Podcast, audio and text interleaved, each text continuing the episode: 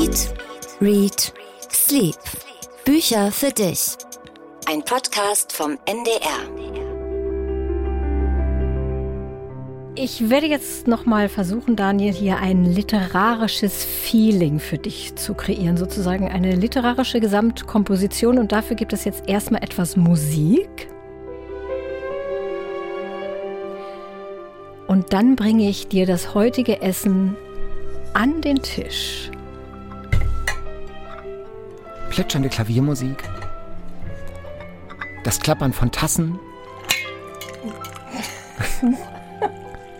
Und es wird etwas eingegossen. Jetzt darf ich die Augen aufmachen. Zurück. Jetzt guck mal, ob du mit dem, ja, jetzt darfst du die Augen aufmachen, ob mit der Musik und dem Essen und dem Getränk irgendeine literarische Assoziation Leider überhaupt nicht, nein. Ah, also es ist schade. eine Tart. Es ist eine Tart, die ich vor mir sehe. Ja. Ich weiß es nicht. Eigentlich hätte ich wahrscheinlich noch so ein Regency-Kostüm anziehen müssen. Und dann hättest du es wahrscheinlich gewusst, aber das ging dann doch zu weit. Bevor wir das auflösen, sagen wir erstmal, wer wir sind. Ich bin Daniel Kaiser und Ich bin Katharina Marenholz. Wir sind Literaturredakteure beim NDR. Und das ist jetzt hier schon die 14. Folge von unserem Bücherpodcast. 14 Folgen ja, schon. Eat, Read, Sleep. Und wie immer fangen wir natürlich mit dem Essen an. Die literarische Vorspeise. Ich wollte ein Jane Austen-Gefühl bei dir erwecken. ja, Jane Austen, hast du dazu irgendeine ich habe da gar keine große Verbindung zu. Von daher konntest du, äh, ist da nur totes Gestein. Du konntest da also gar nicht so viel erwecken. Aber ich bin, wenn ich das hier so sehe mit dem Tee und der Tart, dann äh, habe ich doch ein, eine natürliche Affinität zu Jane Austen und ich müsste tatsächlich mal zum Buch greifen. Du bist jetzt überzeugt durch das Gericht, das ist doch super. Also Jane Austen ist ja eine der wichtigsten Autorinnen der Literaturgeschichte. Die wird in England verehrt, fast wie Shakespeare. Ich bin auch nicht so ein riesen, riesen Fan von ihren Büchern, aber irgendwie die Person an sich finde ich total interessant. Und ich habe jetzt auch noch mal ganz viele Dokus über sie geguckt und ganz viel nachgelesen, weil ich dachte irgendwie Jane Austen als Autorin, die gehört in unseren Podcast. Wir müssen die mal Ja, hier irgendwie erwähnen. ich. Meinen Und Horizont auch erweitern. Auf jeden Fall. Und dann habe ich lange, lange nach einem passenden Essen gesucht. Es gibt ja einige Koch- und Backbücher zu Jane Austen. Und dieses Rezept ist aus dem Buch Dinner für Mr. Darcy. Ah. Und die Autorin, die hat Jane Austens Lieblingsgerichte so aus Büchern und, und Briefe, gibt ja noch ganz viele erhaltene Briefe, rekonstruiert und auch dann dazu so passende historische Rezepte rausgesucht. Also ich würde sagen, das ist ziemlich originalgetreu ein Apfeltart, wie man ihn zu Jane Austens Zeiten und wahrscheinlich auch in ihren Büchern gegessen hat.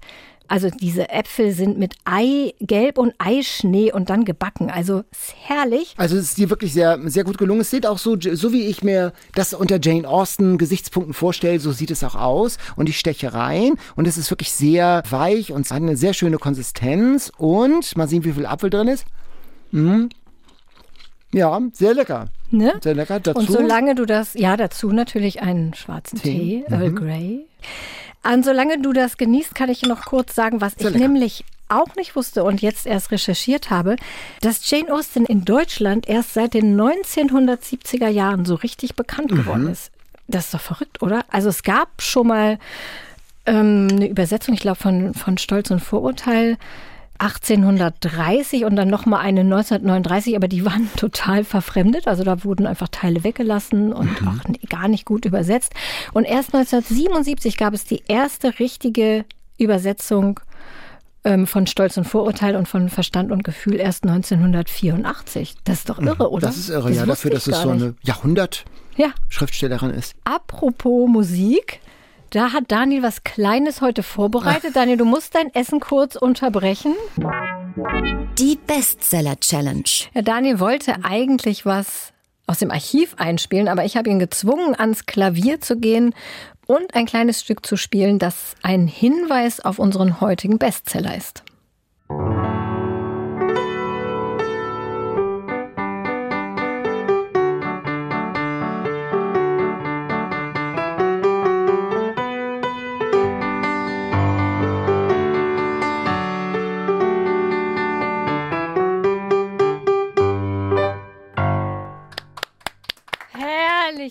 Du hast es aber erkannt. Ich habe es erkannt. Du hast ja auch schon ein bisschen geübt vorhin. Eine Insel mit zwei Bergen, die Augsburger Puppenkiste. Thomas Hetja hat einen Roman über die Augsburger Puppenkiste geschrieben. Das Buch heißt Herzfaden. Wir haben es in dieser Woche gelesen. Es geht um die Anfänge der Augsburger Puppenkiste noch im Zweiten Weltkrieg, um erste Marionetten, in denen noch die Kriegserfahrung gewissermaßen eingeschnitzt ist, um dieses Theater, das zur DNA der Bundesrepublik gehört. Es geht um die Puppenschnitzerin Hannelore Marschall, genannt Hatü. Und dann gibt's noch eine parallel erzählte Geschichte. Die ist in Rot gedruckt in diesem Buch. Ein Mädchen geht nach einer Vorstellung im Marionettentheater durch so eine unscheinbare Tür und landet hinter den Kulissen über so eine Wendeltreppe auf dem Dachboden und dort begegnet das Mädchen Hatü und all den Marionetten, die lebendig sind, ohne Fäden. Also Jim Knopf, Prinzessin Lisi, der Kasper ist da, der so eine, als eine Art Horrorclown alle tyrannisiert und Hatü ist eben auch da. Und das Mädchen wird in diesem magischen Raum selbst zu einer Art Marionette, kann fliegen und kommt einem Geheimnis der Augsburger Puppenkiste und des Kaspers auf die Spur. Ein Buch über die Puppenkiste, ein Darling der Bundesrepublik Deutschland der Nachkriegszeit. Was, Katharina, was kann da schiefgehen? Wie hat's dir gefallen? Ehrlich gesagt, es war ja auf der Shortlist des Deutschen Buchpreises und ich habe Schlimmeres erwartet oder Schlimmes erwartet, was so die Lesbarkeit angeht, weil wirklich, also auf dieser Shortlist sind echt oft Sachen, die so die Geschichte rückwärts erzählen oder in der zweiten Person Singular erzählen oder auf verschiedenen Buchseiten gedruckt sind. So. Deswegen, äh, ja, nicht immer natürlich, aber ich hatte schon so ein bisschen Angst. Und das, also anstrengend war es nicht, Herzfaden. Ich fand es eher so ein bisschen ähm, schlicht. Mir ging's ganz ähnlich. Die Idee, erstmal also die Geschichte zu erzählen mit diesem magischen Raum, in dem sich das Mädchen befindet, so als Parallelhandlung, eine Dosis Eskapismus. Also das Mädchen ist ja so ein Scheidungskind auf Wochenendbesuch beim Vater in Augsburg und der schleppt die dann in zur Augsburger Puppenkiste und findet sich also das Mädchen in unzufrieden mit der Gesamtsituation wieder und äh, gerät in dieser Situation in diese Traummarionettenwelt. Eine Traumwelt, die so ein bisschen angelegt ist wie Dorothy beim Wizard of Oz, Zauberer von mhm. Oz und am Schluss ist sie wieder bereit zurückzukehren. Das ist mir aber insgesamt so ein bisschen zu seicht. Und also diese, äh, diese, ganze Traumwelt auch mit dem Agro-Kasper, der ihr dann das Handy klaut, äh, das war auch ein bisschen wirr. Ja. Und dann am Schluss dieses, dieser große Twist, das große Kasper-Geheimnis. Warum ist er so, wie er ist? Warum ist der Kasper eine negative Figur? Auf das dann alles zuläuft, was stimmt mit dem Kasper nicht? Und da muss ich sagen, ohne das zu verraten, mir war dieser Twist, diese Pointe, war mir deutlich zu schwach. Ich habe das, mich hat das nicht befriedigt. So. Nee, ich fand also wirklich diese Rahmenhandlung fand ich ehrlich gesagt also richtig schlimm. Also das habe ich zum Schluss auch nur noch so quer gelesen, weil ja. mich das total genervt hat. Das war so kitschig und süßlich und so. Dann das Mädchen mit diesem iPhone hunderttausendmal viel, auch das Wort, das Wort iPhone. iPhone. ganz ja. So, also so krampfhaft diese alte Welt mit der neuen verbunden und auch schon so ja, so anklingen lassen, dass natürlich die Fantasie braucht Figur, braucht Puppen und auf gar keinen Fall ein iPhone. Das fand ich sehr holzhammermäßig. Die Geschichte, also dieses historische hm, über die Puppenkiste, über die Familie. Das fand ich interessant. Das war interessant. Also hat ja. mich jetzt nicht vom ja. Hocker gerissen, aber das habe ich gern gelesen. Wirklich, also ich habe es dann auch so in einem Rutsch durchgelesen. Und ich mochte dieses Bild mit dem Herzfaden. Das ja, mochte ich gern. Das können wir ja erklären. Ich habe mal geguckt, es steht auf Seite 64. Das darf man, glaube ich, verraten. Ja. Neben all den Fäden, die so eine Puppe bewegt oder durch die sie eine Puppe sich bewegen lässt, ist das der Herzfaden, eben der unsichtbare Faden, der das Publikum denken lässt, dass die Puppe lebendig ist. Also das ist der entscheidende Faden, dass das die äh, Marionette nicht nur so ein Holzgestrüpp sozusagen ist, sondern dass es ein, ein lebendes Wesen ist. Und das macht der Herzfaden. Das, das fand ist ein ich, schönes das Bild. ist ein schönes Bild, aber das ist auch äh, aus geweidet sozusagen. Ja, ja. ich fand es einfach eine interessante Geschichte und Augsburger Puppenkiste ist natürlich so ein Kindheitsding und dieser Herzfaden hat bei mir auch total übers Fernsehen funktioniert. Ja. Ich fand es insgesamt sehr, auch sehr konstruiert. Hatü, also Hannelore, bekommt aus, wirklich alles aus den Geschichtsbüchern hautnah mit. Unter ihren Schuhen knirscht das zerbrochene Glas der Fensterscheiben in der Reichspogromnacht. Das Radio wird angeschaltet und schwupps, natürlich spricht in diesem Moment Thomas bei der BBC gerade Thomas ja, Mann. Das stimmt. Natürlich wird Hatü Augenzeugin der Deportation der Augsburger Juden. Also man spürt auf jeder Seite das Reißbrett, ähm, an dem das Buch am Schriftsteller Schreibtisch entworfen wurde. Also ich habe das Buch gelesen, ich habe es danach weggelegt und es hat sich nichts gerührt. Ich fand es echt ein bisschen belanglos und zwischen mir und dem Buch gab es eben keinen Ja, Herzfaden. das stimmt. Da zappelte auf dem Buch auf jeder Seite irgendwas, aber da lebte nichts. Ja, das ist richtig. Herzfaden von Buch zum Leser Nicht vorhanden. nicht vorhanden, leider. Ja, das stimmt. Ja, das ist Ah. unser Bestseller für heute. Warum ist es Warum? ein Bestseller? Wahrscheinlich äh, ist, weil es um die Augsburger Puppenkiste geht, weil jeder wie du und ich eine Verbindung zu diesem Buch haben und oder Wahrscheinlich. Zu, zu, Und andererseits, Thomas Hettche stand schon sehr oft auf der Shortlist. Ja. Ich mochte auch die anderen Bücher. Ich will jetzt nicht zu sehr Thomas Hettche verreißen, aber ich mochte auch die anderen Bücher nicht so gerne. Aber den haben Kritiker offensichtlich auf dem Zettel. Vielleicht kann man es auch so sagen. Und durch die Shortlist wird natürlich die Bestsellerliste dann auch nochmal befeuert. Also, ja, so kann man Also es ich- vielleicht erklären. Uns fragen ja immer Hörerinnen und Hörer, die uns mailen, warum ist denn das dann auf der Bestsellerliste? Aber das können wir natürlich auch nicht richtig beantworten. Also es wird wahrscheinlich eine Mischung sein aus dem, sag ich mal, sexy Thema Augsburger Puppenkiste, mit dem jeder, der so in den 60er, 70er, 80er Jahren aufgewachsen ist, was anfangen kann. Ja. Und mit der Shortlist des Buchpreises. Also literarisch zu erklären, dass das jetzt ein besonders überzeugender Roman wäre, das ist für mich keine logische Begründung in diesem Fall. Nee. Eher eine Enttäuschung, leider. Aber du hast bestimmt noch was Gutes gelesen. Ich habe ein wunderbares Buch gelesen, Benjamin Meyers Offene See. Dieser Roman, der spielt gleich nach dem Zweiten Weltkrieg in England. Äh, Es geht um Robert, der ist 16 Jahre alt und der wächst in so einem Bergarbeiterstädtchen auf. Und der will, bevor er wie sein Vater, wie sein Großvater und wie die Väter, Väter, Väter, Väter alle im, im Bergbau arbeiten, will er noch einmal das Meer sehen, die offene See und geht dann einen Sommer lang auf Wanderschaft. Also so ein bisschen Work and Travel äh, in der Nachkriegszeit. Ähm, der verdingt sich bei Bauern und so und dann trifft er am Meer auf eine alte Dame und ihren Schäferhund. Dulcie heißt die Frau, der hilft ihr bei der Gartenarbeit, renoviert ihre Hütte und sie bringt ihm ein anderes Leben nahe. Die Literatur, die Kunst, die Lyrik, die Gedichte, die schönen Seiten des Lebens. Und diese Dulcie, die ist schon ein bisschen älter, die ist witzig und weise, hat auf alles eine kluge Antwort, äh, viel Lebenserfahrung. Und für Robert aus seinem Bergbaukaff ist das eine völlig neue Welt.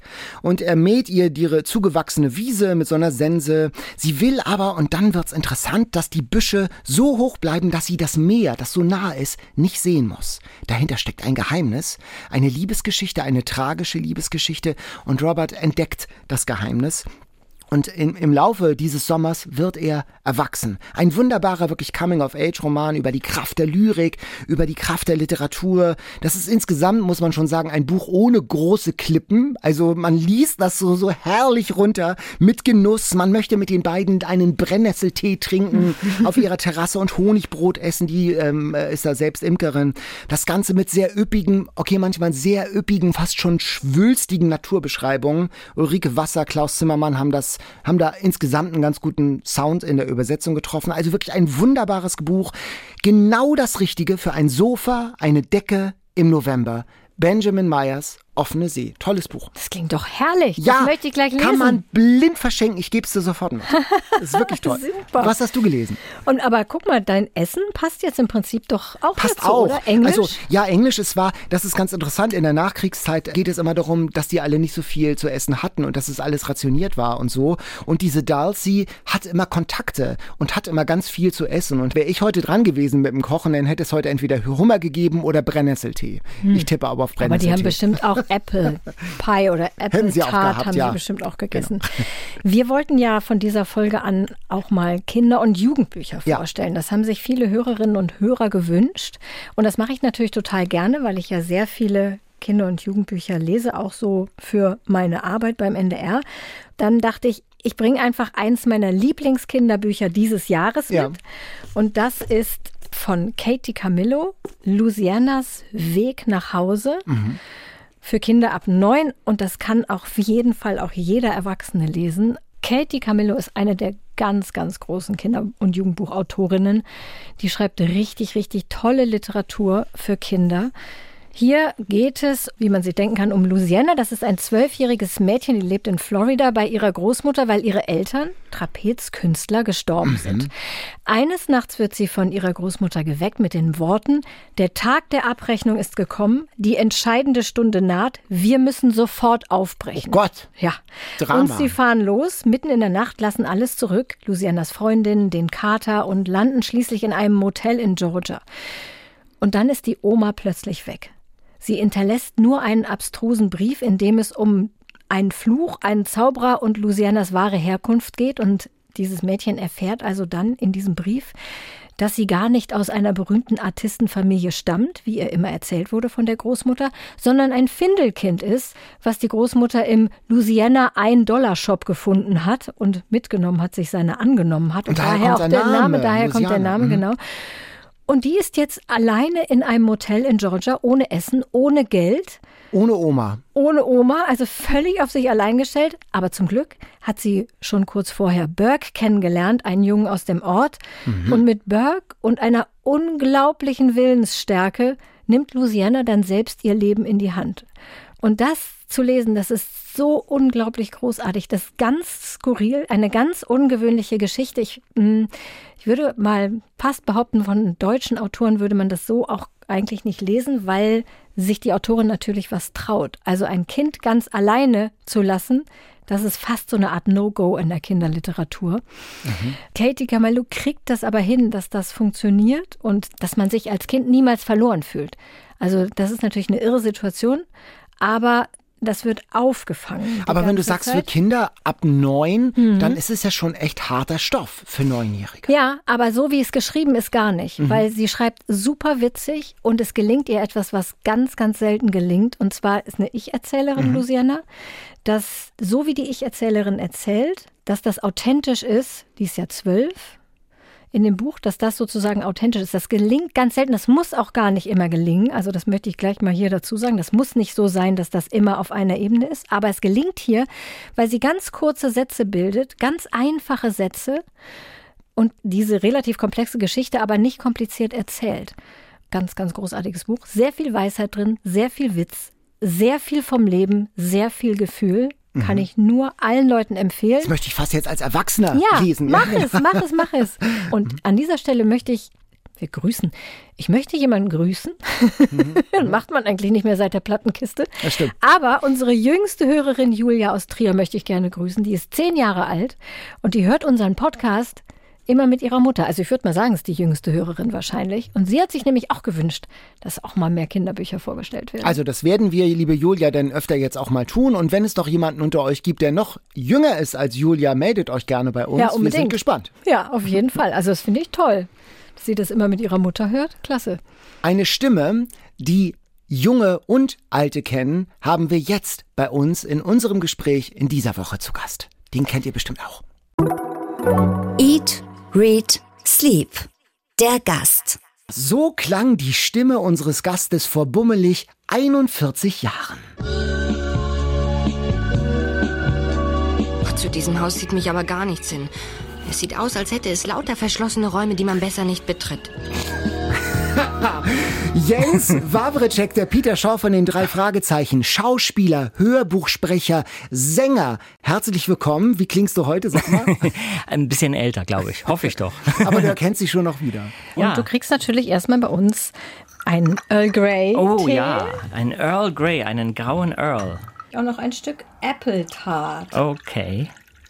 Dankeschön. Das Drei-Fragezeichen-Studio, das ist ja nur wenige hundert Meter von unserem Podcast-Studio entfernt. Ja. Und ihr habt auch gerade wieder äh, aufgenommen. Das heißt, äh, die Geschichte geht weiter. Ja, die Geschichte geht weiter. Die geht weiter, bis wir in die ewigen Jagdgründe eingehen. Vermutlich mal.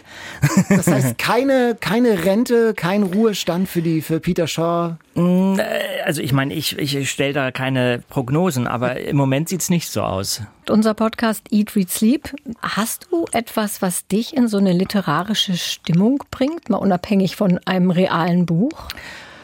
Ich habe ein Morgenritual. Das erste, was ich morgens mache, ist, dass ich mir einen, tatsächlich einen Tee koche und mit diesem sehr starken englischen Tee mich wieder ins Bett lege für ungefähr eine Stunde und lese. Also ein, eine Tasse Tee bringt mich eigentlich in eine literarische Ach, Stimmung und auch ja äh, vielleicht etwas später ein Müsli, oder? Da liegen wir doch jetzt total richtig. Was hast du denn heute Morgen zu deiner Tasse Tee gelesen? Heute Morgen habe ich zu meiner Tasse Tee gelesen die letzten Szenen eines Theaterstücks A Gross Indecency. Ich habe es auf Englisch gelesen. Mhm. Es geht um die drei äh, Prozesse, die Oscar Wilde geführt wurden. Mhm. Über den haben wir auch. Über den haben wir auch schon gesprochen. über sein, sein, sehr trauriges Ende. Ja, ja sehr, sehr traurig. Nach ja. dem Prozess, genau. Ja. Und äh, ist das was, was du für die Arbeit liest? Ähm, normalerweise lese ich wirklich tatsächlich sehr viel für die Arbeit, immer im Hinblick auf, äh, könnte ich das als Hörbuch umsetzen oder ja, oder inspiriert mich zum Beispiel so ein Theaterstück, dass ich vielleicht irgendwo die Idee streue, dass man das machen könnte. Aber ähm, ich versuche gerade jetzt in dieser Corona-Zeit ein bisschen davon Abstand zu nehmen und auch mehr zu lesen, was ich eigentlich immer schon lesen wollte und was liegen geblieben ist. Und das sind dann im englischen Original ein Theaterstück über die Prozesse von Oscar Wilde. Wow. Ja, ich habe einen ganzen, ich habe einen ganz großen Umzugskarton mit Stücken. Ich habe ja lange im, im Ausland gelebt, also insgesamt sechs Jahre im englischsprachigen Ausland und deswegen lese ich eigentlich tatsächlich auch immer sehr viel Englisch noch. Immer wenn ich zum Beispiel in New York war, da gibt es einen wunderbaren Laden, der heißt äh, The Drama Bookstore. Und da habe ich mich immer eingedeckt mit Theaterstücken, teilweise auch uralten Theaterstücken, weil die Amerikaner solche Ausgaben rausbringen, die tatsächlich für Schauspieler geschrieben sind, Acting Editions. Und das ist wunderbar. Es sind kleine Hefte und man äh, kann sich dann sofort in das Stück hineinversetzen, weil auch dort ganz genau geschrieben wird, beschrieben wird, welche Requisiten auf der Bühne sein müssen, welche drei Schritte man nach links und nach mhm. rechts machen muss. Für mich ist das eine sehr sinnliche Lektüre. Mhm. Stichwort Hörbuch. Immer wieder fragen uns äh, Hörerinnen und Hörer, könnt ihr nicht auch mal über Hörbücher sprechen? Könnt ihr sie nicht auch mal empfehlen? Und das ist ja ein ganz wesentlicher Teil deines Berufes, Hörbuchsprecher. Und wenn du sagst, du suchst nach neuem Material, wie entscheidest du, ob das ein Hörbuchstoff ist oder nicht? Ach, da habe ich keinen Plan. Äh, entweder spricht mich ein Buch an, irgendwie, dass es mich so triggert und ähm, bei mir quasi den Impuls auslöst, das muss ich unbedingt selbst als Interpret lesen. Also ich bin ja nicht der ideale Interpret für alle, alle Sachen. Ich glaube, ich habe da ein ganz gutes Korrektiv eingebaut, dass ich denke, der Text passt zu mir oder der Text passt nicht zu mir. Aber wenn mich ein Text so anspricht, dass ich denke, es ist eigentlich eine Schande, dass er bisher noch nicht als Hörbuch gemacht wurde, beziehungsweise oft begeistere ich mich ja für Bücher, die gar nicht mehr im Handel sind mhm. und die ich dann antiquarisch mir besorge oder besorgt habe oder auf irgendeinem Grabbeltisch in einem Antiquariat gefunden habe, weil mir vielleicht das Cover gut gefallen hat. Diese Lektüre entdecke ich dann quasi und denke, es ist unglaublich, dass der Autor oder die Autorin vergessen sind und das musst du jetzt machen. Also, ein Archäologe und Goldgräber. Ja, im Endeffekt ein Missionar. Auch das. und wie das klingt, wenn du sprichst, ein Hörbuch sprichst, das hören wir mal und zwar eine relativ neue Aufnahme Der Horla, eine Geschichte von Guy de Maupassant. Gnädige Frau, soll ich einmal versuchen, Sie einzuschläfern? Meine Cousine fühlte sich ertappt. Meinetwegen sagte sie. Sie setzte sich in einen Lehnstuhl und er begann sie starr anzublicken. Ich fühlte mich plötzlich erregt. Das Herz schlug mir bis zum Hals. Die Kehle war mir wie zugeschnürt. Ich sah, wie Madame Sablés Augenlider schwer wurden, wie ihr Mund sich verzog, ihre Brust sich hob und senkte. Ja, da geht auch mein Puls höher. das ist äh, das ist eine, eine Hypnoseszene. Das ist eine Hypnoseszene und also das ist ja eine Live-Aufnahme. Mhm. Diese Hypnoseszene habe ich irgendwo als Ausschnitt gehört und habe mich selbst tatsächlich nicht erkannt. Das haben wir jetzt nicht mehr gehört, wie ich dann quasi als hypnotisierte Dame spreche. Ja, es ist manchmal erstaunlich, weil ich empfinde mich tatsächlich bei solchen Projekten auch auf der Bühne, aber auch vor dem Mikrofon eher als ein Medium. Wie ein Medium, durch den der Text fließt. Mhm. Und darum weiß ich manchmal anschließend gar nicht mehr, wie ich es gemacht habe. Outer Body Experience. Bist du denn selber eigentlich eher ein Leser oder eher ein Hörer? Absolut gar kein Hörer. Ich höre wirklich überhaupt nie Hörbücher. Es sei denn, äh, Mia Farrow liest Rosemary's Baby. Das hat dann für mich so einen Bezug, okay. Mhm. Aber das ist eine ältere Dame inzwischen und sie liest nochmal den Roman, dessen Verfilmung ich so, so liebe und sie in dem Film. Und das ist dann für mich so, da schließt sich der Kreis. Ansonsten bin ich wirklich da, glaube ich, verdorben, weil ich zu sehr darauf achte, wie ist es gemacht, wer liest es ich kann mich nicht entspannen. Ich kann mich nicht entspannen. Tatsächlich, ich kann nicht ja. loslassen, das, was viele beschreiben, dass sie das so abends zum Beispiel vorm Einschlafen hören, es wäre für mich ein Horror. Es wäre für mich ein absoluter Da hat er Horror. falsch geatmet. Ja, ja, genau. genau. Aber so, wenn du sagst auch Rosemary's Baby und jetzt der, der Horler und auch Hitchcock, äh, dem du ja auch sehr zugewandt bist, du magst schon so ein bisschen Spannung und Suspense. Das stimmt, jetzt wo du es sagst. Das wundert mich eigentlich, weil eigentlich äh, bin ich so nicht. Also ich glaube, ich mag die Grenzbereiche. Ich mag das, weil ich das irgendwie nachvollziehen kann. Ich kann verstehen, dass Menschen in Situationen kommen, wo sie sich hilflos fühlen und äh, wo sie sich nicht mehr unter Kontrolle haben. Und das ist das, was spannend ist an diesen, ich sag mal, Werken, die ich da ausgesucht habe. Du gehst ja alle Hitchcock-Filme sozusagen nach und nach durch, suchst die literarischen Vorlagen und machst daraus Hörbücher und auch live gelesene Abende mit, mit musikalischer Begleitung. Ich habe einige schon gesehen und ich muss sagen, das ist wirklich atemberaubend. Also es ist wirklich ein, man hört die berühmte Stecknadel im Publikum fallen und es ist eine unglaubliche Spannung und wirklich Suspense im Publikum übertragen. Und diese Liebe zu Hitchcock, das geht so weit, du lässt sogar Bücher übersetzen, hast du mal erzählt. Oh ja, ja. Ich habe in meiner äh, Reihe habe ich äh, drei Bücher inzwischen übersetzen lassen, die Hitchcock verfilmt hat, die es aber bisher nicht im Deutschen gab. Und das ist äh, immer Ärger mit Harry. Ein wunderbarer, sehr skurriler Roman. Dann äh, ein, einen sehr überhitzten 20er Jahre Roman, der heißt The House of Dr. Edwards. Den hat Hitchcock mit Ingrid Bergmann und Gregory Peck verfilmt, ganz anders als der Roman. Und jetzt gerade habe ich eine Geschichte übersetzen lassen, die Hitchcock verfilmt hat unter dem Titel Notorious, die aber wiederum auch mit dem endgültigen Film nicht so viel zu tun hat, berüchtigt. Es gibt äh, insgesamt 42 literarische Vorlagen, die Hitchcock verfilmt hat. Und ich bin jetzt, glaube ich, bei dem 15. Hörbuch. Habe ich ja noch einiges vor mir. Ja, und die wenigsten sind ja bekannt. Also Rebecca ist wahrscheinlich Rebecca das bekannteste war, ja, Buch. Die Vögel, also die, die Maurier-Sachen, Hitchcock hat dreimal die Mhm. Maurier verfilmt. Die sind natürlich so Bestseller gewesen immer. Wenn du dich auf eine Hörbuchaufnahme vorbereitest, also du liest ja nichts prima vista vom Blatt, sondern da wird ja so ein Text wahrscheinlich durchgearbeitet. Mit welcher Und- Verachtung du das Nein, nein, äh, nein, überhaupt nicht, sondern er äh, denkt an sich. äh, sondern das, das sind doch durchgearbeitete Texte. Ja, aber da sind wir unterschiedlich, wir Sprecher oder Schauspieler. Also es gibt äh, durchaus Kollegen, die Prima Vista lesen und lesen wollen. Ich wundere mich manchmal über das Argument, weil sie sagen, ja, ich möchte mich nicht langweilen bei den Aufnahmen. Bei mir ist das, äh, ich lese ja eigentlich nicht, ich spiele die Bücher. Und die spiele ich eigentlich auch schon vor dem Mikrofon. Und darum muss ich sehr genau wissen, wie sind die Figuren, wie ist der Verlauf der Handlung und auch wie ist im Endeffekt der Ton des Autors. Ist das ein ironischer Ton? Ist der äh, wahnsinnig seriös? Wie ist das? Ist das ein romantischer Thriller wie Rebecca oder ist das ein, ein sehr äh, ironischer Blick wie bei Somerset Maugham und der Verräter. Also ich finde, da muss man schon vorher genau wissen, was man macht.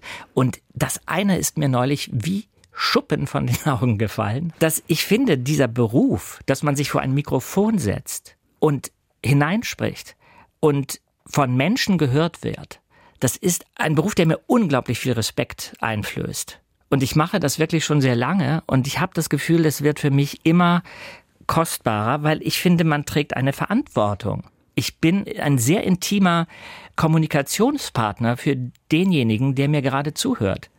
Und darum ist meine Sorgfalt, die ist selbstverständlich. Meine Manuskripte bei Hörbüchern sehen aus wie Partituren. Auch wenn ich mich vielleicht sogar bei den Aufnahmen wieder davon löse. Aber ich habe es einmal wirklich komplett durchgekaut und verinnerlicht. Ja, sehr aufwendige Vorbereitung. Ist auch relativ riskant, glaube ich, das Prima Vista zu lesen. Es gibt doch diese Geschichte von Rufus Beck, der nicht Prima Vista gelesen hat, Harry Potter, Mhm. aber erst mal Band 1 und 2, glaube ich, gelesen hat, ohne natürlich zu wissen, was noch nachkommt, Oh ja. weil es noch gar nicht übersetzt war. Und dann hatte er die Rollen so angelegt, Ja. Mhm. unter anderem diesen nervigen Dobby, der so quietschig gesprochen Ja. ist und hat sich hinterher, glaube ich, total geärgert, weil er das dann, weil der dann eine große Rolle bekommen hat in einem weiteren Band und er das dann ganz lange ganz durchhalten musste. Das kenne ich. Das kenne ich auch vom äh, Synchron. Ich habe äh, mehrere Romane von Terry Pratchett als Hörbuch gelesen. Und irgendwann habe ich gesagt, ich möchte es jetzt nicht mehr, weil mir gingen die Chargen aus. Ich wusste nicht mehr, was für eine Stimme ich jetzt für das nächste Wesen, was auftaucht, überhaupt benutzen sollte. Und habe das auch verflucht, dass ich überhaupt von Anfang an so da eingestiegen bin. Man könnte es natürlich auch, das machen ja viele. Und das ist auch nicht unbedingt schlechter, das ist einfach eine Entscheidung. Sehr viel weniger einsteigen ins Spiel und neutraler lesen.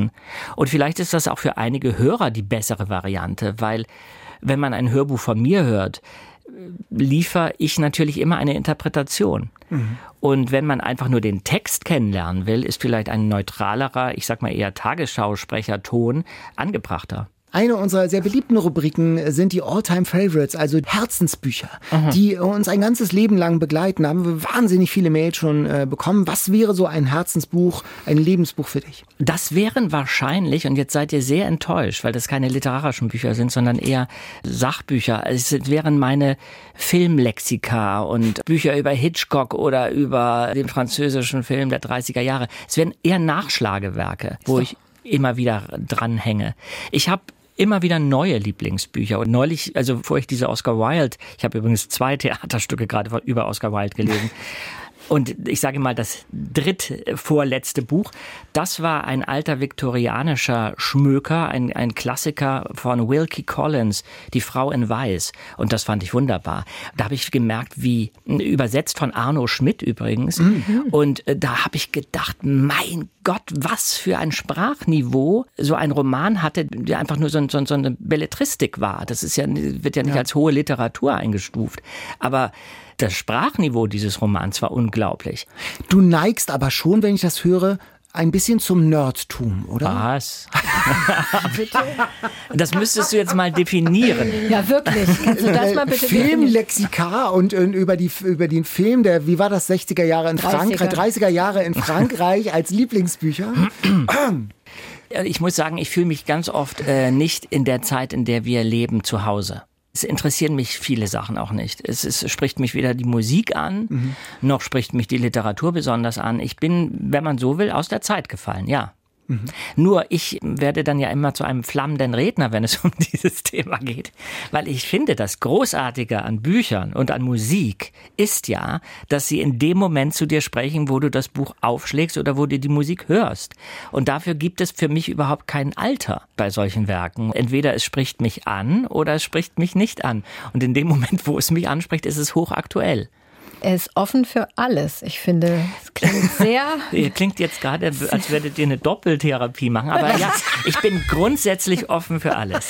Ich finde, das sind so spezielle Sachen und man auch nicht alles aus einer Ecke. Das wäre eher Für so mich ist das Wort Nerd auch gar nicht so negativ Überhaupt besetzt. Also ganz Nein, im Gegenteil. Nein, sondern es ist eher gemeint. ein freundliches, äh, fluffiges, anderes Wort für Experte. Ja. Ja, auch ich bin ja auch ein bisschen kokett. Das ist okay. Das ist okay. Und gibt es denn irgendein Buch, wo du sagst, das würdest du super gerne mal als Hörbuch einlesen, umsetzen? Ich glaube, es ist leider schon gemacht worden. Ja, Sonst egal welches. Dann hätte ich gesagt, den Knigge. Ich, ich, könnte mir vorstellen, den ganzen Knigge, aber ja, der Knigge wäre super auch als Bühnenprogramm mit also so einer Art multimedialer Präsentation mit Musik, mit Bildern ja. und weil oft weiß ich nicht genau, ach wie war das jetzt, muss man jetzt von außen nach innen das Mit Besteck Gabel benutzen mhm. von außen nach innen. Habe ich gerade gestern mhm. wieder noch mich mal vergewissert. Aber es gibt so Sachen, wo man manchmal einfach nicht weiß, wie war das eigentlich und wo ich auch manchmal wirklich entsetzt bin, wie schlecht die Umgangsformen teilweise geworden sind. Also wie so ein Bastian Sick für das, äh, das, das Benimm, für, wie meine Oma genau, zu sagen pflegte.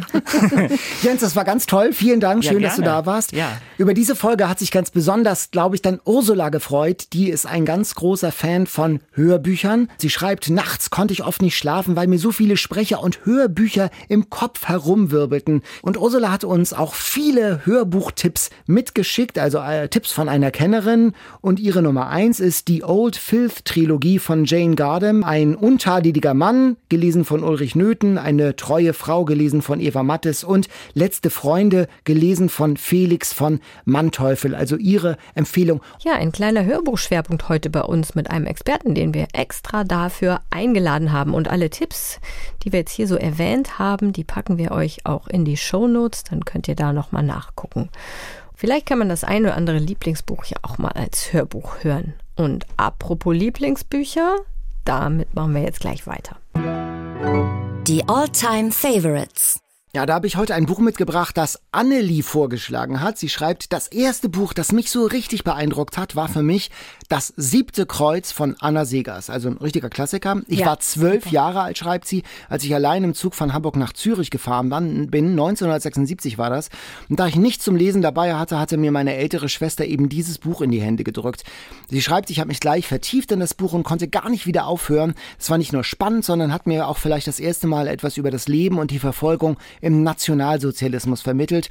Und weil der Protagonist, schreibt Annelie, mit Hilfe von anderen überlebt, hinterlässt das Buch trotz des bedrückenden Hintergrunds den Glauben an das Gute im Menschen. Ich habe nach Annelies Mail das siebte Kreuz auch nochmal zur Hand genommen. Es geht ja um die Flucht aus dem KZ von sieben Männern. Und der KZ-Kommandant lässt sieben Bäume köpfen und bringt Querbalken an, sieben Kreuze, macht Kreuze draus, an denen die sieben Männer, wenn sie gefasst werden, dann gefoltert werden sollen. Alle werden gefasst oder sterben auf der Flucht, aber das siebte Kreuz, das siebte Kreuz bleibt frei.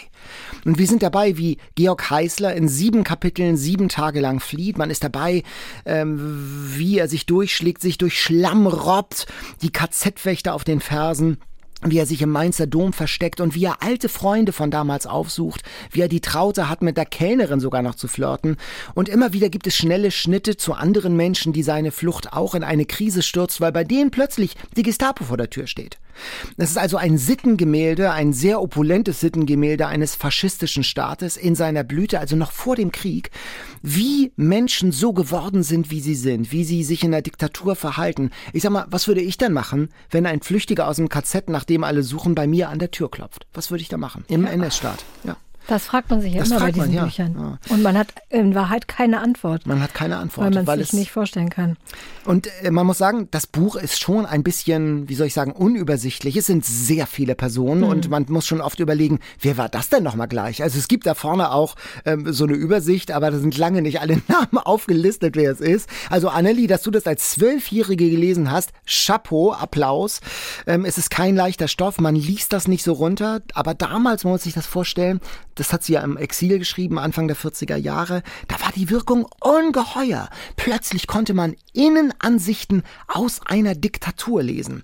Die Geschichte selbst des Manuskripts ist ein kleines Wunder. Es gab vier Ausgaben, eine ist verbrannt, eine geriet an die Nazis und sozusagen wie durch ein Wunder geriet es dann an so einen äh, mexikanischen Verlag, der die Erstausgabe 42 rausgebracht hat. Und dann wurde das ein Riesenerfolg noch während des Krieges. Daraus wurde ein Comic sogar gemacht und es gab sogar eine Hollywood-Verfilmung, ähm, sogar mit einer Oscar-Nominierung. Also Anna Segers war ja eine Kommunistin, ging nach dem Krieg in die DDR. Ihr siebtes Kreuz ist wirklich ein Stück deutsche Weltliteratur. Vielen Dank, Annelie, für die Erinnerung. Ganz tolle Autorin Anna Segers. Und hast du das eigentlich extra jetzt ausgesucht, weil sie hat am 19.11., also ungefähr, wenn Jetzt. unser Podcast erscheint, 120. Geburtstag. Nee, das habe ich Hab ich tatsächlich zufällig. aufgrund der, das ist zufällig Das tatsächlich. ist ja, ja, zufällig, genau. passt das total gut. Die ist ja äh, nach Mexiko ausgewandert, hast du ja auch gerade gesagt, das ist in einem mexikanischen Verlag erschienen Ja. und hat auch, also sie hat ganz viele tolle Bücher geschrieben und ich mochte besonders gerne das Buch, was in Mexiko spielt. Das wirkliche Blau. Mhm. Das ist eigentlich auch ein ganz tolles Buch. Ich krieg's, glaube ich, gar nicht mehr zusammen, wovon es handelt, aber ich weiß noch, dass ich das ganz gerne Das Gefühl, gelesen habe. das Buchgefühl Das, ja, genau, das Buchgefühl. Und es ist was ganz anderes eben, was gar nichts mit Mhm. ähm, Diktatur oder so zu tun, sondern es ist eben eine Geschichte aus Mexiko. Ganz tolles Buch auch. Nicht so bekannt, glaube ich, von ihr. Welchen Klassiker hast du denn mitgebracht? Interessant, wir haben uns ja gar nicht Wir haben- abgesprochen. ja, ja. Nee, und es passt, es passt irgendwie gut zusammen. Ich habe zwei Bücher mitgebracht von Irmgard Coin. Ich höre das Wort zwei. Äh, ja, äh, das ist, äh, ich, ich, ich, äh, ich stelle nur eins vor. Keine Panik, aber es wurden. Hast du Irmgard Coin gelesen? Nein, kenn ich nicht. Ach, Nein, wirklich nein, nein, nicht? nein. Auch ganz tolle Autorin. So schön, man kann auch so viel entdecken. Man kann so viel entdecken. Und Irmgard Coin ist auch eine irre Geschichte. Sie hat ihren ersten Roman 1931 geschrieben, Gilgi, eine von uns. Auch ganz dünn übrigens, die Bücher. Ja, tatsächlich. Gilgi, 19 Jahre alt, will unabhängig sein und läuft auch ganz gut. Sie hat einen Job als Stenotypistin, ein eigenes Zimmer, was ja nicht ähm, üblich ist damals, trifft sich mit Männern, will aber auf keinen Fall heiraten, weil sie ihre Unabhängigkeit eben bewahren will. Und dann verliebt sich aber leider doch in Martin, ein Loser. Sie denkt, sie kann ihn auf den rechten Weg bringen. Das äh, klappt natürlich klappt erwartungsgemäß natürlich nicht. Das ist ja ein beliebter Irrglaube, Ja, glaube ich. warum vor allem ist das von so? Ja, Frauen. Frauen. Ja, Frauen denken Oder? immer, sie können Männer verändern. Ne? Ja, klappt aber nie. Ja. ja. hier klappt es auch nicht. Ähm, Gilgi wird schwanger und sieht dann ihren Traum von Unabhängigkeit schon dahinschwinden. Aber kann man vielleicht so viel verraten, sie kriegt am Ende doch noch irgendwie die Kurve. Also ein offenes Ende, aber man glaubt schon, sie schafft es. Und mit diesem Roman wird Irmgard Keun praktisch über Nacht berühmt. Sie ist 26, als er erscheint, gibt sich aber als 21 aus. Hier war irgendwie nicht jung genug, 26. Und Kurt Tucholsky hat damals geschrieben, wenn die noch arbeitet, reist, eine große Liebe hinter sich und eine mittlere bei sich hat, aus dieser Frau kann mal was werden. Ein super Satz, äh, wirklich ganz toller Satz von Kurt Tucholsky. Und dann das zweite Buch, Das Kunstseidene Mädchen, wird auch ein Erfolg. Und dann ist 1933 Bücherverbrennung, Schreibverbot. Den Nazis gefällt das natürlich nicht, was sie schreibt, so von unabhängigen Frauen. Sie wehrt sich erst und muss dann aber ins Exil gehen. Also muss Deutschland verlassen. Lernt übrigens Josef Roth, wird dann ihre große Liebe im Exil kennen, schreibt auch im Exil weiter, schreibt insgesamt sieben Romane, aber sie findet dann keine Beachtung mehr. Während des Krieges nicht und nach dem Krieg auch nicht mehr. Es ist eine unglaublich tragische Geschichte, weil sie die, dieses Wunderkind, die alle so toll fanden und wo viele Leute so große Hoffnung reingesetzt haben, die kriegt kein Bein mehr zur Erde als Autorin und gerät in Vergessenheit tatsächlich nach dem Zweiten Weltkrieg. Tragisch. Also ich bin großer Fan und auch einige Hörer haben uns schon geschrieben, dass wir Irmgard Coin hier mal vorstellen sollen. Zum Beispiel Ursula aus Hannover Nordstadt hat uns auch auf hier gerade extra auf Gilgi aufmerksam gemacht und Dagmar auf das kunstseidene Mädchen und dazu schreibt Dagmar uns, als ich sie, also Irmgard Coin, entdeckte, war ich sehr begeistert, wie mutig und hellsichtig sie damals die Lage von Frauen beschrieben und charakterisiert hat. Also ein Buch, das sofort auf meinem Zundoku gelandet ist, jetzt also ganz weit oben auf meinem Stapel. Das klingt wirklich ganz, äh, ganz spannend. Ein Klassiker-Tipp, ein Herzensbuch-Tipp von euch, für euch. Und es ist ganz toll, wie viele Tipps und Anregungen für Literatur von Herzensbüchern, von Büchern, die euch äh, bewegt haben, die euch euer ganzes Leben schon lang begleitet haben, schon wir bekommen haben. Ja, also bevor wir gleich in die Quiz-Arena schreiten, Daniel, würde ich gerne noch eine Mail von Katja aus dem Schwabenländle, so nennt sie sich selber, vorlesen. Sie hat uns nämlich eine neue Rubrik vorgeschlagen und da habe ich jetzt eine kleine Überraschung für dich, Daniel. Auf der Suche nach der verlorenen Geschichte. Neuer Jingle. Neuer Jingle, neue Rubrik. Ja. Ja, die kommt wahrscheinlich nicht jedes Mal vor, aber ich fand das so eine lustige Idee. Die Idee ist nämlich von Katja, dass wir daraus eine neue Rubrik machen, weil sie ein Buch sucht, eine Geschichte und sie schreibt. Es handelt von einer Familie, die sich gerade trennt. Der Vater ist so etwas wie der Vorsteher in einem Tierpark, der nur Wölfe hat, glaube ich zumindest. Es wird eine wunderbare Geschichte erzählt, die Parallelen zwischen Wolfsrudeln und Menschenfamilien aufzeigt. Hauptsächlich geht es um den Vater und um seine Tochter und vielleicht trägt auch der Titel einen Wolf in sich. Ich würde mich riesig freuen, wenn ihr es für mich findet. Also ich habe keine Ahnung, was Ich habe es sein leider auch kann. keine Ahnung. Aber und Google haben wir natürlich auch schon Ja, versucht. und aber ich habe hier auch schon zwei Wolfsbücher vorgeschlagen, aber die sind die es sind es beide auch nicht. Und jetzt seid ihr dran. Jetzt ist, kommt die Schwarmintelligenz zum Zuge. Kennt ihr dieses Buch? Wir packen diesen, was Katja noch über das Buch weiß, mal mit in die Shownotes. Könnt ihr ja noch mal reingucken. Und wer es weiß, mailt an uns. Wir mailen es dann an Katja. Und es wäre doch cool, wenn wir diese Geschichte finden. Ich glaube, das sind übrigens auch so Texte, die Buchhändler gerne kriegen und Buchhändlerinnen. Es handelt vielleicht von Wölfen, aber ich weiß nicht genau. Also, naja, wobei das ist ja jetzt hier schon ein bisschen Konkreter. dezidiert, ein genau, bisschen genau. konkreter. Also ich bin gespannt. Gut, und dann machen sich die Gladiatoren schon mal startklar, um in die Arena, die Quiz-Arena zu schreiten. Das Quiz. Trink noch mal einen Schluck Earl Grey und nimm noch. Ah, du hast, guck mal, ein kleines Ja. Stück hast du noch. Das kannst du schnell noch zur Stärkung essen jetzt hier. Ich soll ich anfangen? Gern. Also, die erste Kategorie Fun Fact. In unserem Bestseller, den wir heute gelesen haben, Herzfaden, geht es ja auch ein bisschen um das Buch Der kleine Prinz. Ja. Und das ist das meist übersetzte belletristische Buch der Welt übrigens, in 400 Sprachen ungefähr übersetzt. Ich will jetzt von dir wissen, in welche Sprache deutsche Bücher 2019 am häufigsten übersetzt wurden. Also versuch doch mal mir die ersten drei Sprachen zu nennen oder eine. Welches war die häufigste Sprache, in die deutsche Bücher übersetzt wurden? Also ich könnte mir durchaus vorstellen, dass es Englisch war. Nein. Es ist wirklich, es ist ja naheliegend eigentlich. Ne? Und, Ja, hätte ich okay. auch gedacht. Ich, hä- ich hätte es auch nicht gewusst. Rate nochmal. Ähm, Italienisch, Nein, es Sch ist Spanisch. Chinesisch. Ah! 19 Prozent der Bücher, die überhaupt übersetzt wurden, nämlich insgesamt ungefähr 1500, wurden 2019 ins Chinesische übersetzt. Und damit ist Chinesisch weit vorne. Als nächstes kommt Russisch, 8,5 Prozent. Dann Spanisch, Italienisch, Tschechisch, Französisch, Niederländisch, Koreanisch und auf dem neunten Platz erst Englisch. Neunter Platz. Ja, erst Englisch auf dem neunten Platz. Nur 314 von ungefähr 7700 Büchern, die übersetzt wurden, wurden ins Englische übersetzt. Naja, ich meine, Englisch, die haben halt genug eigene Bücher. Deswegen ist es für, für generell für nicht englischsprachige Autoren unglaublich schwierig, ins Englische übersetzt zu werden. Ja, interessant, ne? Meine erste Frage. Das siebte Kreuz von Anna Segers wurde ja von Hollywood verfilmt. Noch im Krieg. Wer spielte die Hauptrolle des letzten flüchtigen KZ-Häftlings? War es Kirk Douglas, Spencer Tracy oder Johnny Weissmüller? Oh Gott. Ich gucke ja, ich guck ja nie Literaturverfilmung, übrigens fast als Prinzip. Fast aus.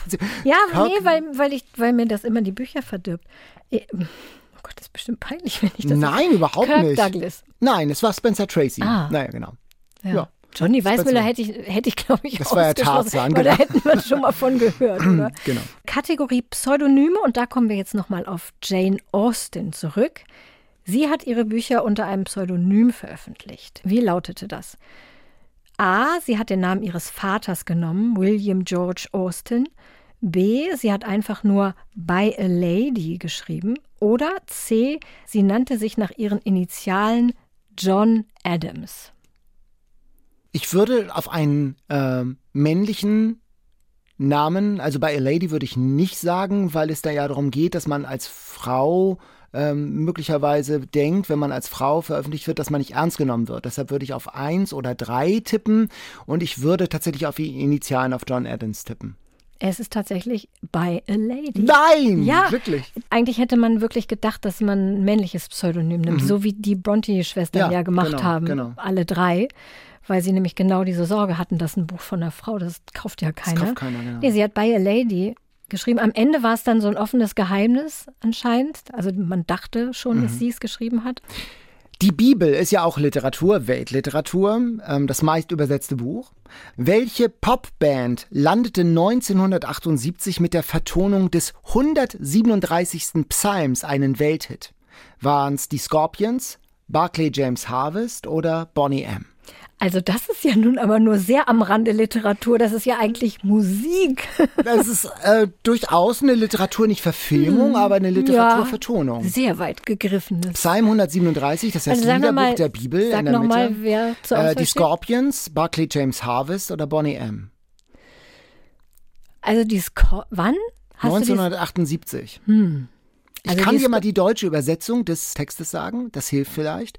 An den Wassern zu Babylon saßen wir Oh, und weinten. Bonnie M. Ja! Ich hätte jetzt genau. auch Bonnie M gesagt, weil die so viele Weihnachtslieder auch gesungen haben. Ja. Höre ich immer Weihnachten, ist bald So, wieder die Zeit. Ist bald wieder die Zeit. Und das ist eine Vertonung eines Psalms. An den Wassern zu Babylon saßen wir und weinten, wenn wir an Zion gedachten. By the rivers of Babylon, there we sat down, yeah we wept, when we remembered Zion. Kannst du das kurz singen? By the rivers of Babylon. Ja, genau. Und das ist ja die Geschichte, das Volk Israel ist verschleppt worden nach Babylon und da saßen sie jetzt im Exil und weinten, als sie an ihre Heimat, als sie an Jerusalem, als sie an Zion dachten. Weiß ich und das das jetzt? ist, äh, bitte? Weiß ich das jetzt endlich? Ja, siehst du, Psalm 137, ein sozusagen ein kirchlicher, ein christlicher, ein äh, jüdischer Gesang in den Hitparaden 1978. Und ich erinnere mich noch, dass ich das immer sehr gerne gehört habe im Radio früher, weil es einfach so ein schönes Lied war. Babylon war mir damals schon ein Begriff, Mhm. aber nie im Leben hätte ich den Rest zusammengekriegt. By the rivers of Babylon. Genau, sehr schön. Yeah, yeah, yeah, yeah. Wie geht denn das weiter? Ähm, there we sat down. Ah, where wir, und we wir, sat down. und wir weinten. Yeah, we wept when we remembered Zion. Ah, ich bin genau. übrigens die schlechteste Musik Liedtexterkennerin der Welt. Das ist ein ganz irgendwie so ein Synapsenfehler bei mir. Ich kann keine Liedtexte, ich kann nicht mal deutsche Liedtexte verstehen. Ach, Katharina, du hast andere Qualitäten. Ja, du kannst zum Beispiel zum- Apfeltart zum Beispiel. Ja, oh, gut, super. dass du das nochmal sagst. Danke dafür. Dann wirklich, da sind schon lustige Sachen bei rausgekommen. Können wir ein andermal wieder besprechen. So, letzte Kategorie von mir für dich. Die Kategorie Who's Who. Und da habe ich mir jetzt ja vorgenommen, immer einen O-Ton, wie wir es im Radio nennen, also ein Audio einzuspielen. Und die Frage ist, wer ist diese Autorin? Der erste Hinweis ist der O-Ton, den wir jetzt kurz einspielen. Gibt es auch nur die geringste Hoffnung darauf, dass die heutigen Kinder dereinst eine friedlichere Welt aufbauen werden, als wir es vermocht haben? Das weißt du bestimmt schon nach dem ersten Hinweis. Aber das war doch jetzt Astrid Lindgren, oder? ja, wieso aber? Ja, Ja, richtig. weil es so leicht ist. ja, ist leicht. Guck mal, ich habe mal was Leichtes für dich. Ich war ganz irritiert, habe schon gedacht, das kann doch nicht Astrid Lindgren sein. Doch, Das, ja. ist, das ist eine Falle. Ja, genau, das ist eine Doch, Falle, das war genau. Astrid Lindgren. 1978 bei der berühmten Rede zum Friedenspreis des deutschen Buchhandels. Niemals Gewalt. Ja, und das war schon mal ein kleiner Tease auf nächste Woche. Da Mhm. reden wir nämlich noch ein bisschen mehr über Astrid Lindgren. Äh, Da wollen wir den 75. Geburtstag von Pippi Langstrumpf ein bisschen feiern hier bei uns im Podcast mit der Verlegerin des deutschen Verlags von Astrid Lindgren. Ich habe auch in meiner letzten Kategorie Who is Who, ich habe es aber anders genannt, das ist so ein, ich habe es mal gedacht, Dali Klick Literaturversion, also vier Fakten für das ganze Bild. Welcher Büchermensch steckt hinter diesen Fakten? Erster Fakt. Er starb, weil er am Deckel seiner Augentropfenflasche erstickte. Ah, das habe ich schon mal gehört. Warte, warte, warte. Er heißt eigentlich Thomas mit Vornamen, aber der Vorname, unter dem wir ihn kennen, das ist ein Spitzname. Diese Person sprach so mit einem heftigen Südstaaten-Akzent aus Mississippi. Und ein College-Freund, der hielt den irrtümlich für einen anderen Akzent aus einem anderen Bundesstaat. Und diesen irrtümlichen Bundesstaat, den nahm er sich als Vornamen. Also nicht Mississippi, sondern. Mhm. Seine Dramen wurden von Hollywood verfilmt, mit zum Beispiel mit Vivian Lee, Marlon Brando, Liz Taylor. Shaw? Nein. Ah, nein. Ah, ich wusste das. Und er erhielt zwei Pulitzerpreise 1948 für A Streetcar Named Desire. Ah, Tennessee Williams. Tennessee Williams. Ah, äh, Tennessee und Williams. 1955 Cat on a Hot Tin Also, Roof. Tennessee Katze auf dem Williams. heißen Tennessee. Ich also der, der Bundesstaat Tennessee. Der George ist, genau. Bernard Shaw hätte ja auch mit Bundesstaat gar nicht gepasst. Wie kommt der jetzt darauf? Blödsinn. Genau, also ein Ja, ganz der bekannte Williams. Genau, das ist Dramatiker. eine schreckliche Geschichte mit diesem Nasendingsbumsverschluss. Ja, schlimm. Nasenspray. Nasenspray oder Augentropfen, eine von beiden. verschluckt, ja, ne? Verschluckt und dann erstickt. Fürchterlich. Ähm, ein ganz großer Dramatiker, ganz tolle, Ja. wirklich Theaterstücke, also Katze auf dem weißen Blechdach. Natürlich eine grandiose Verfilmung. Auch die ganzen Verfilmungen sind, sind ganz stark. Die Ja, Nacht ganz, des Liguan. The Night of the Iguana ähm, und äh, Endstation Sehnsucht Ja. mit, äh, mit, äh, mit dem Brando, der da schreit, Stella, Stella, der, der Proll Kowalski. Also es ist schon wirklich, aber auch zu lesen sind diese, Ja, die sind toll. sind diese Stücke wirklich ganz, äh, ganz, äh, ganz wunderbar. Und eben äh, hieß eigentlich Thomas Lanier Williams III. und hat seinen Namen eben dann geändert, weil so ein College-Freund ihn äh, für einen Typen aus Tennessee hielt. Danach nannte er sich dann Tennessee Williams. Sehr schön klangvoller Name, auch Ja. Tennessee, Tennessee Williams. Williams. Und auch der Titel A Streetcar Named Desire, Desire, fand ich ja. schon immer so schön als Titel. Ja, obwohl Endstation Sehnsucht, ja, da Auch schön. Auch schön, auch schön. Ja, auch schön. genau. Genau, der Teller ist leer. Die Ja. Tasse ist leer, der Podcast ist zu Ende. Wenn ihr Lieblingsbücher habt, Herzensbücher, dann schreibt uns doch an eatreadsleep.ndr.de. Genau, aber wir haben noch was, bevor wir. Ach ja, wir müssen ja noch. wir Ach Gott, das müssen ich ja noch, wir müssen müssen ja noch. Bestseller Challenge. Die Auslosung. So, ja, ich reiche dir die Dose. Die Keksdose mit vielen Lose von der aktuellen Bestsellerliste. Ja, und wir lesen ja zusammen für die nächste Folge. Also Genau. ich bin ein bisschen nervös. Es Sag sind, Stopp. Es Stopp. Es sind einige Titel drauf, die ich nicht so gern lesen möchte. Es ist Marc-Uwe Kling, Quality Land 2.0. Marc-Uwe Kling. Ah, interessant. Ich bin wahrscheinlich die Einzige, die die Känguru-Chroniken nicht gelesen hat, Ja, weil gelesen ich hab nicht auch. reinkam. Ich habe sie, äh, ich hab sie gehört. Ich habe den Halt, Anfang gelesen und konnte damit überhaupt nichts anfangen. Beste Voraussetzungen für die Bestseller-Challenge. Ich mochte ja diesen etwas anarchischen, schrägen Humor. Der trifft einen Ton, finde ich. Ich mag ja keine sprechenden Tiere in Büchern. Das, ist ja wieder ein sehr grundsätzlich, da kannst ja überhaupt keine Fabeln. Ich meine jetzt in aktuellen Büchern. Es ist ja meistens auch eine Metapher. Ja, du hast ja recht, ich bin da ein bisschen, bisschen vorschnell vielleicht gewesen Ja. bei den Känguru-Chroniken. Es hat mich irgendwie ein bisschen abgestoßen da mit dem sprechenden Känguru. Aber jetzt Quality Land 2.0, das klingt nach einem Buch ohne Tiere. Neue Chance für Marc-Uwe Kling und Genau. mich. Ist doch super. Okay. Der Anfang einer großen literarischen Liebesgeschichte. Möglicherweise. Möglicherweise. Ja, und dann sind wir jetzt schon am Ende von Folge 14. Daniel hat alles brav aufgegessen, den leckeren Tart nach Jane Austen. Ja, nochmal unsere E-Mail-Adresse, falls ihr uns schreiben wollt, eatreadsleep.ndr.de und ansonsten empfehlt uns gerne weiter, abonniert uns und bewertet uns doch auch gerne in eurer Podcast-App, wenn euch der Podcast gefällt. Das würde uns freuen. Ja, wir freuen uns auf jeden Fall auf die nächste Woche nächste mit Marc-Uwe. Kling und, Und, uns Pippi beiden. Langstrumpf und, Pippi uns Langstrumpf. beiden. Genau. Bis Okay. dahin. Bis dann. Tschüss. Tschüss. Eat, Read, Sleep. Bücher für dich. Ein Podcast vom NDR.